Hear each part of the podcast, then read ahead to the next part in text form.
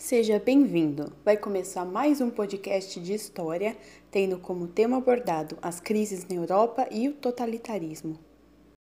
O que é o totalitarismo e como esse sistema político influencia a sociedade?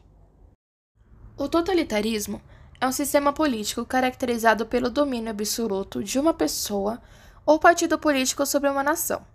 Dentro desse sistema, a pessoa ou partido político no poder controla todos os aspectos da vida pública e da vida privada, por meio de um governo abertamente autoritário.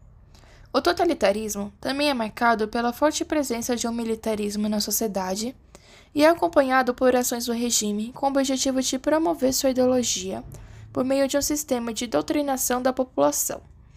Os regimes totalitários utilizam-se do terror como arma política para conter e perseguir seus opositores. E a propaganda política é usada de maneira consistente para que a população seja convencida das medidas extremas tomadas por esses regimes. Foi um sistema político que esteve no auge durante as décadas de 1920 e 1930. Seu surgimento aconteceu após a Primeira Guerra Mundial. Assim, começou a ganhar força como solução política para as crises que o mundo enfrentava no pós-guerra, conseguindo adeptos mundo afora. O termo totalitarismo surgiu durante a década de 1920 para referir-se ao fascismo italiano. Ao longo da década de 1920, a tendência política mundial pretendia o autoritarismo, e o totalitarismo ganhou considerável força após a ascensão do nazismo ao poder na Alemanha. Contexto histórico. Com o início nos Estados Unidos, a crise de 1929 atingiu todo o continente europeu piorando ainda mais as condições de vida da população. Com relação à Itália, mesmo tendo sido uma das nações vencedoras, o clima político também era de apertos. O sacrifício e as perdas que haviam sido impostos para os jovens que haviam participado dos combates na guerra fizeram eles acreditar que os ganhos obtidos pela Itália não foram suficientes. No período entre guerras, surgiu um ambiente de instabilidade social que contribuiu para o crescimento de movimentos autoritários e nacionalistas, que procuravam explicar os problemas vividos por seus países na ação de grupos como judeus e comunistas.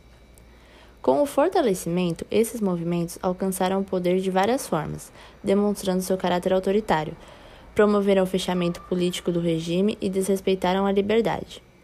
Países como a Alemanha, a Itália, a Hungria, Portugal, Polônia, Espanha, entre outros, tiveram esse regime que não ocorreu somente na Europa.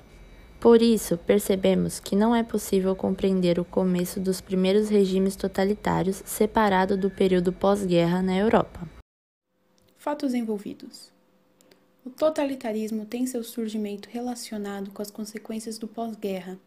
A Primeira Guerra Mundial ocasionou a destruição de cidades, um saldo de milhões de mortos, economias falidas e conflitos sociais, sendo essas sequelas sentidas durante anos.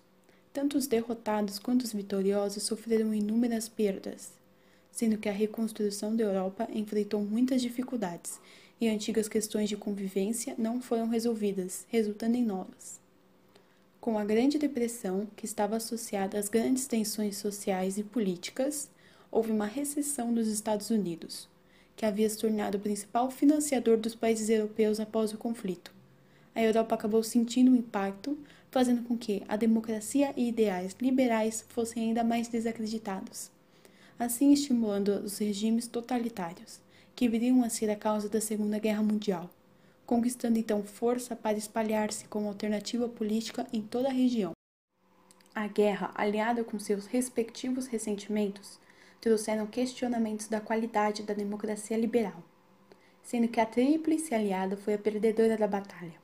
Eles foram então considerados responsáveis pela guerra e pagaram por isso. Com o Tratado de Versalhes, a Alemanha perdeu um oitavo de seu território, seu império colonial e seu exército foi reduzido, ou seja, eles receberam limitações, culminando mais para frente no nazismo. Já o Tratado de Saint-Germain não satisfizeram os italianos, que foram privados de novas colônias africanas. Sua decepção com os aliados da Primeira Guerra foi um dos fatores que favoreceram a ascensão de Benito Mussolini.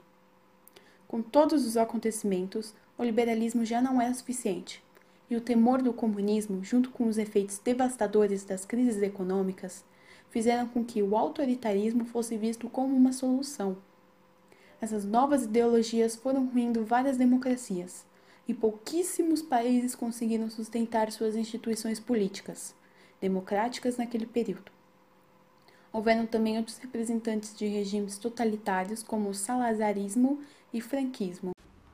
A crise na Europa e os regimes totalitários tiveram como consequências dezenas de mortes, a devastação da infraestrutura europeia, um governo centralizado onde uma única autoridade central governa, o nacionalismo extremado, onde o totalitarismo surge como solução de crises, centrando sua preocupação na identidade nacional a fim de criar uma unicidade de objetivos, o militarismo, onde gera vontade e a desculpa para conquistar territórios ou manter aqueles que já se possuíam, um partido único, no qual significa que todos os outros partidos políticos serão considerados ilegais, e a queda ou baixo crescimento do PIB dos países da Uniso europeia em função do desaquecimento da economia dos países do bloco. Curiosidades: Regime totalitário na atualidade. O único regime totalitário que ainda permanece com as mesmas características é o da Coreia do Norte. Cuba, Venezuela e China são exemplos de estados que apresentam aspectos ditatoriais, mas não podem ser considerados totalitários.